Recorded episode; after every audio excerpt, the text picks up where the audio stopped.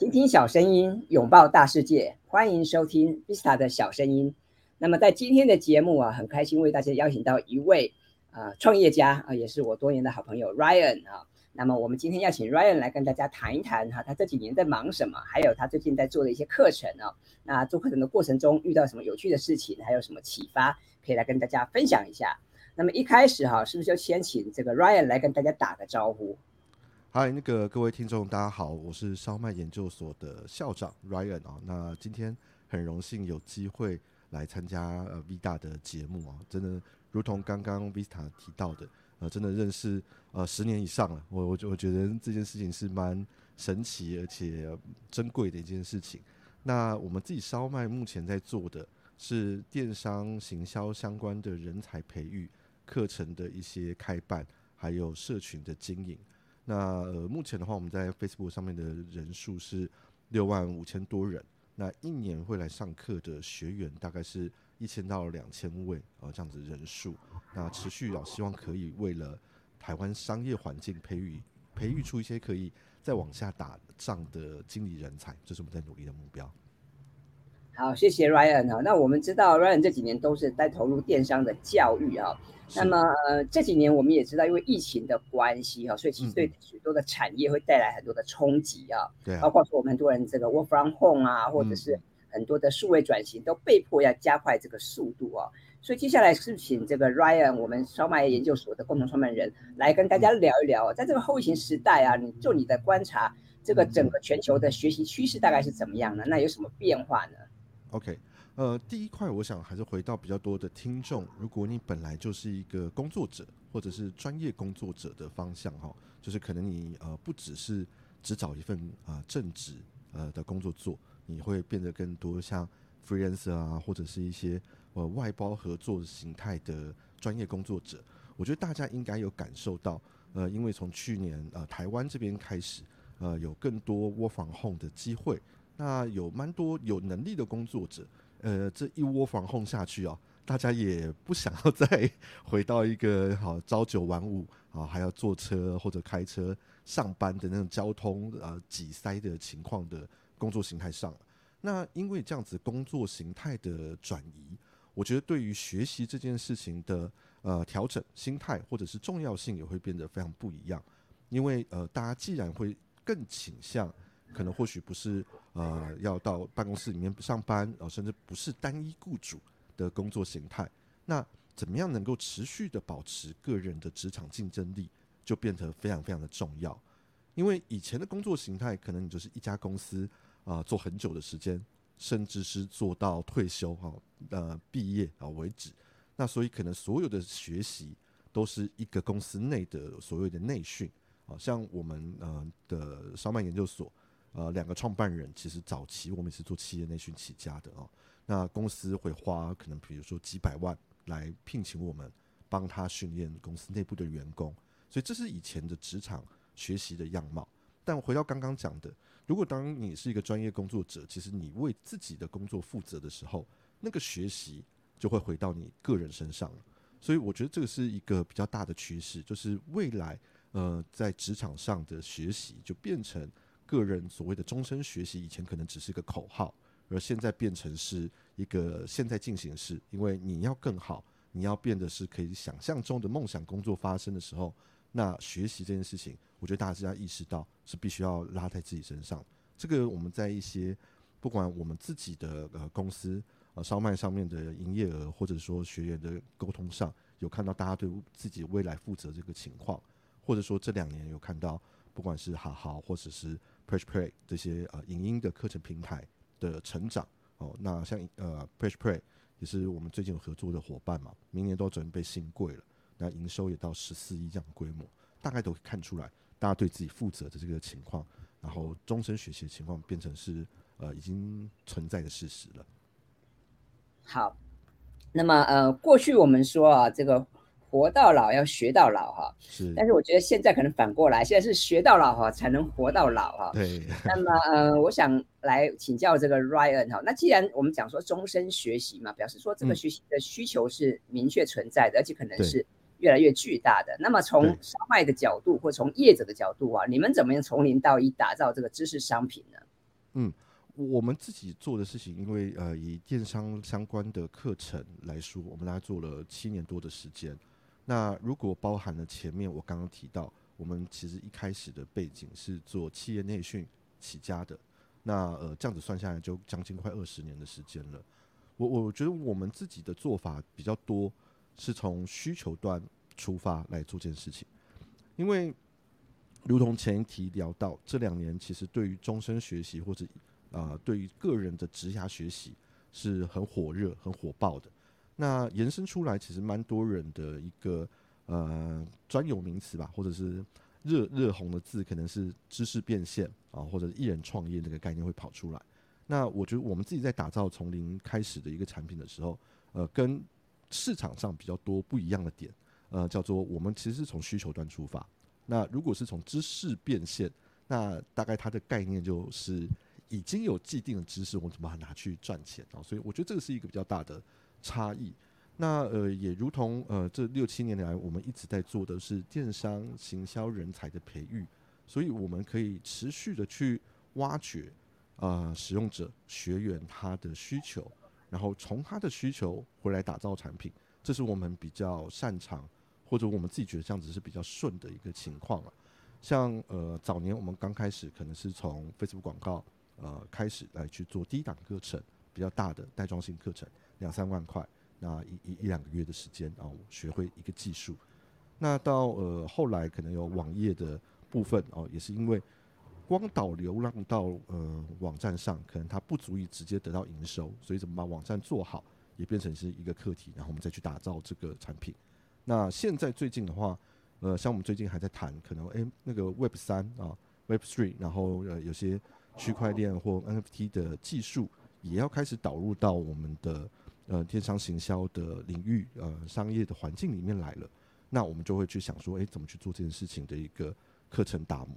那当我们已经得到这个需求之后，后面就是呃大量的访谈啊，看呃业界所需要的人才长成什么样子，学员他们对于课程的期望长成什么样子，然后定出那样子，最终上完课它应该变成的样貌。那我们再来反推说，诶，课程内容设计是哪一些？怎么样去把对的师资或者是好的训练方法加进来？那做排 run 啊，最后才可能会是一个呃正式上线的过程啊，哦。那这整个过程其实，呃，不管是知识产品，或者是我们这十年来算是也在创业圈晃了一圈哦，大概都是呃，我觉得很类似的过程。那只是我们把这种做一个创业产品的整个流程搬到知识产品上面来，然后，做努力。好，那我想哦，大家一定很好奇哦，就是说，嗯，小买怎么样做这个知识产品哈？怎么样做这个课程？那尤其像最近这个小黑老师的电商节库学，我知道好像最近刚突破两百万的加基嘛哈。那到底要怎么样开发一个这个热卖的商品？我们刚刚提到说从需求出发，对不对？嗯嗯。那我们怎么样去研拟学员的需求？怎么样去开发一个热卖的商品？啊，这个部分是不是也可以请 Ryan 跟我们分享一下？好，呃，我我我们后来慢慢。发现哦，热热卖它其实呃一方面当然有天时地利人和的外在因素呃以外，它其实是有些 pattern，我想可能是可以跟大家做分享的。那除了呃需求的掌握，其实做到一定的水准之上，那基本盘稳固对于产品的热卖，我觉得是一个很大的重点以外，呃第二个呃是包括今年现在是二零二二年嘛，呃今年有一个呃知识型产品。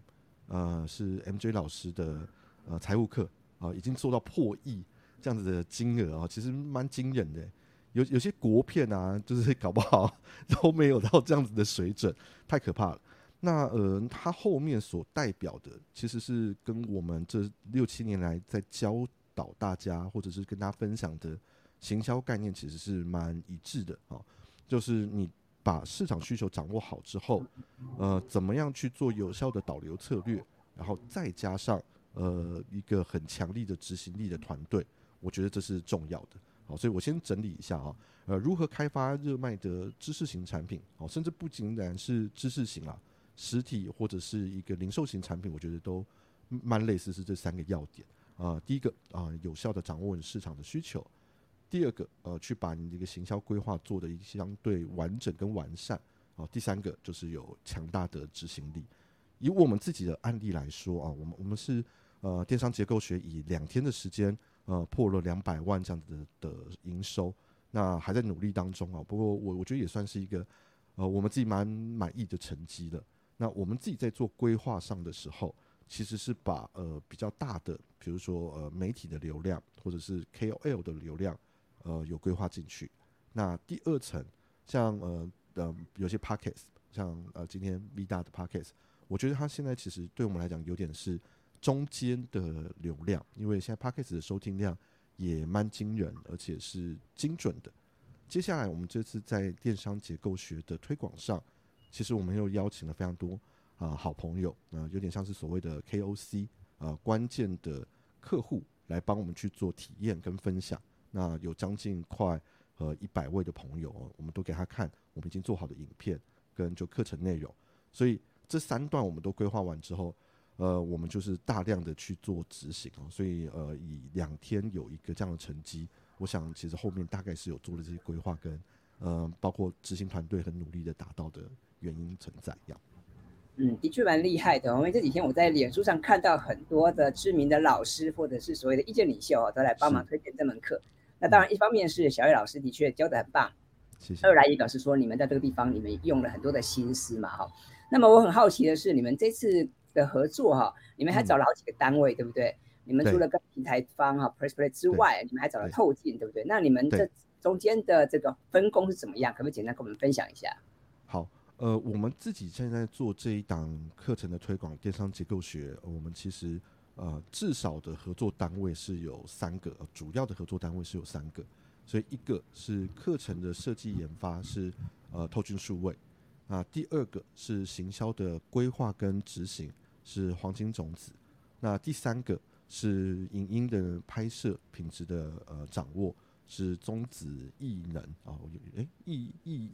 他他每次就讲中子啊，总之是有三个单位。好，那呃透镜的部分当然就是对于产品的内容的打磨，还有协助老师把过往课程，因为小黑老师还是比较多是在实体课程的发挥是比较。有经验的，但是转成线上课程，呃，我自己觉得它也是一个独特有内涵的专业，所以这次我们就找透镜的涵涵来帮我们把它做得更好吸收、更好了解啊。包括烧麦研究所本来做比较多是专业人才的养成啊，哈，所以老师在课堂上可能不免俗的把很多专有名词可能会诶视为理所当然啊，KOL、KOC。啊，CPC、CPN 啊，我们业界可能大家都蛮熟悉的啊。那因为来的学员花好几万块来上课嘛，哈，基本上水准都很不错。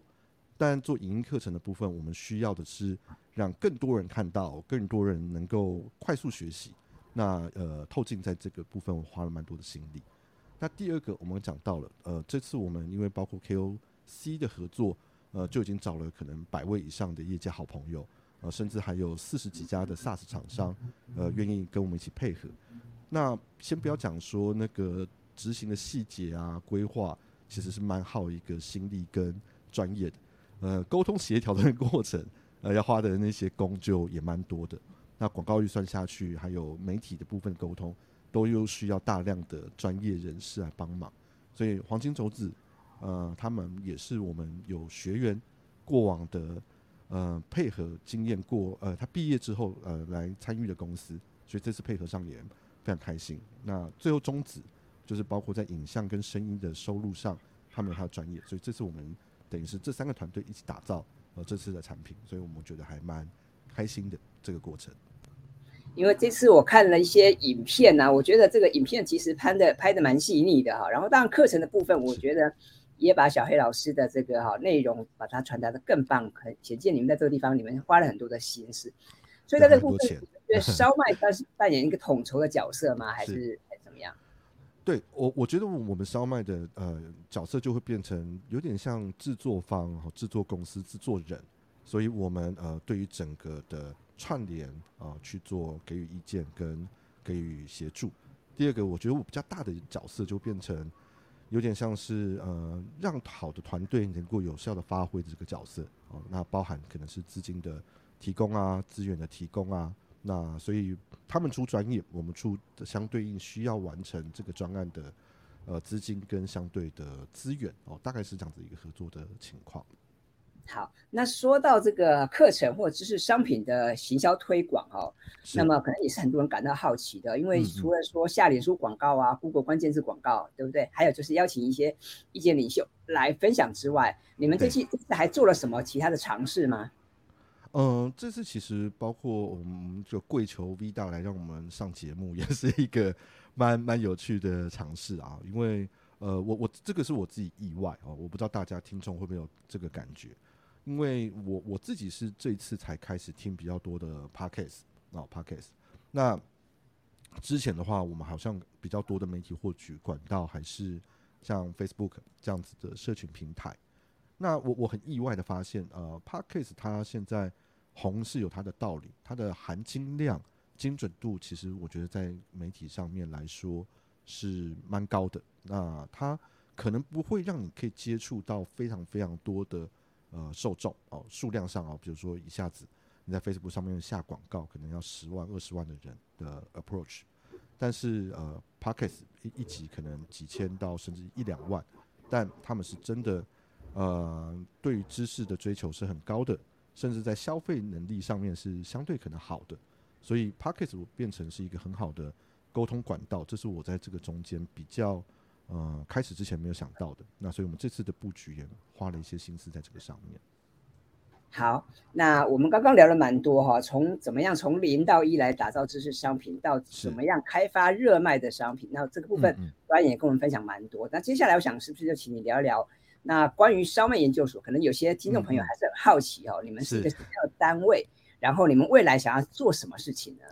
？OK。呃，我我想其实这两年刚刚呃，Vista 有一直帮我们来分享说，诶，其实应该蛮好奇的是，呃，很多的知识工作者或者是希望用知识变现来往下个阶段走的人，来看这个市场的一个结构跟切入点哦。那以以商办研究所，因为我们已经呃做了三年多的时间，那加上之前在知识领域或者是教育领域的累积，已经将近十年以上的时间了。那我们自己看到的是，如果只是课程的话，呃，对于一个单位来讲，它其实是蛮辛苦的，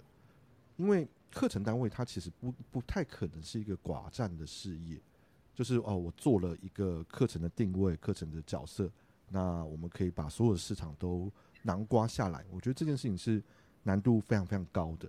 所以以以烧麦研究所，我们专精在电商这个领域上。下一步跟未来的部分，我觉得还是要变成是专业人才的提供方啊，这样的角色，我觉得是比较理想的定位。所以呃，下一步的部分，我们包括等于我们自己公司的第二曲线是呃，to B 的一些服务啊，会提供出来。因为我们手上我们盘点过，呃，最宝贵的资产，除了师资或者说我们助教，我们在业界里面我觉得是非常非常好的以外，那就是我们的学员，因为我们现在毕业的学员，呃，一年因为一一两千人次，那加一加，把呃重复的扣掉，不重复的学员，我们能掌握的至少大概也是有一千位左右，那都在电商行销业界有持续累积经验，所以这是我觉得很宝贵的资产。而另外一方面，呃，更多的公司其实它也因为疫情的影响后，必须要投身到电商行销这样子的领域，让公司的营运更加的顺畅。但是呃，这个中间有更多沟通协调的 bridge 是没有办法呃做好的。比如说，对于很多行销人才来讲，当他可能要去接一个案子好了，他可能专业是在行销上，而不是接案的美美嘎嘎。那包括是专案的协调，要怎么去定定呃整个的最终产出是长成什么样子？包括中间如果会有一些要异动的时候，要怎么去做沟通，甚至是最后的款项或者是绩效的完成。怎么去了解？这个其实不尽然是行销人员的专业，而对于一般公司来讲，他本来就不是呃了解那么多的电商行销、数位行销，所以他才需要外包。可是到底要找怎样的人？那到底要呃投注更多呃多少的预算？那怎么做进行？可能是没有概念的。所以我觉得烧麦会想要去把这个中间的 bridge 的角色扮演的更好。一方面把我们这些宝贵的学员。让他们有更好的发展。二方面，我觉得能够协助更多的企业在电商呃上面，或者我们讲的电商行销，主要其实是对于营收有直接关联性的行销方案做好，扶持好更多好的企业，也才会让人才可能会有更好的一些未来。所以这样子就会形成一个正向的循环。那烧麦的角色或烧麦的服务就不会仅限于只是帮助学员学习这块。那这是我们未来努力的方向。那现在烧麦有多少位员工啊？嗯，我们现在目前正职的部分是十二位，那满编我们预计大概是十五位左右。那未来的话，其实我们呃，如同刚刚一直提到电商结构学，呃，这次的尝试，我们其实用了大量的外包合作团队，所以呃，除了正职以外，未来我猜我们在外包上的使用跟合作会越来越多，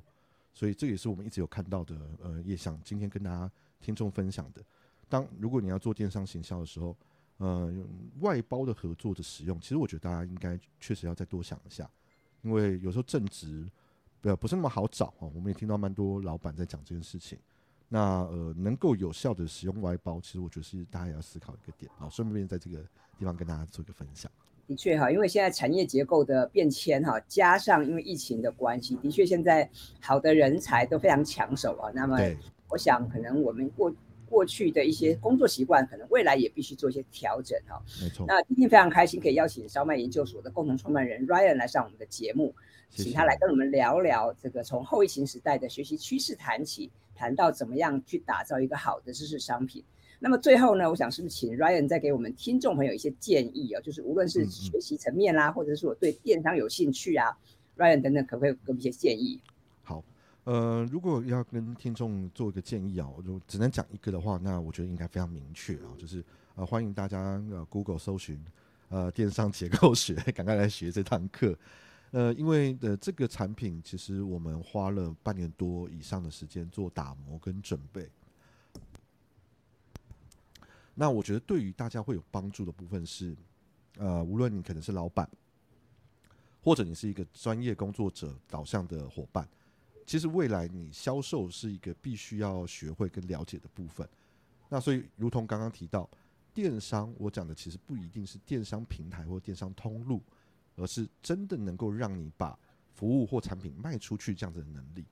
所以未来你是经营者啊，专业经理人，我觉得这是你必备的。那这个东西这样子卖东西出去的能力有必备，那你到任何的产业，到任何的情境，我觉得都可以呃如鱼得水。那个人工作者更是，因为你自己可能就是一个长长久久必须要去经营的事业体，是你自己，所以学会怎么样热卖商品啊，包括那个商品是你自己，我觉得是一个未来也是必备的技能啊。所以在这边呃推荐给大家，我们集十年之成做出来的产品啊，电商结构学，欢迎邀请大家一起学习。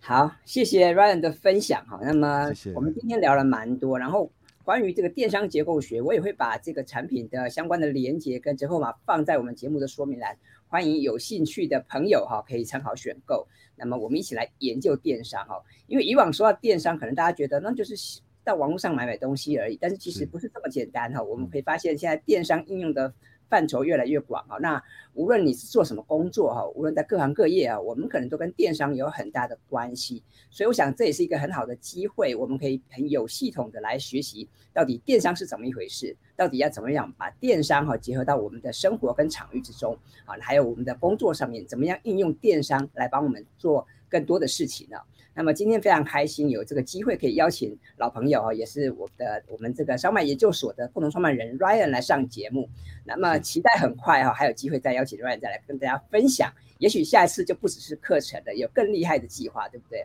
好，希望可以跟大家再多聊聊，多分享。OK，那我们的节目就到这边进入尾声了，谢谢大家，我们下次再见喽，拜拜，拜拜，谢谢 Vista，拜拜，拜。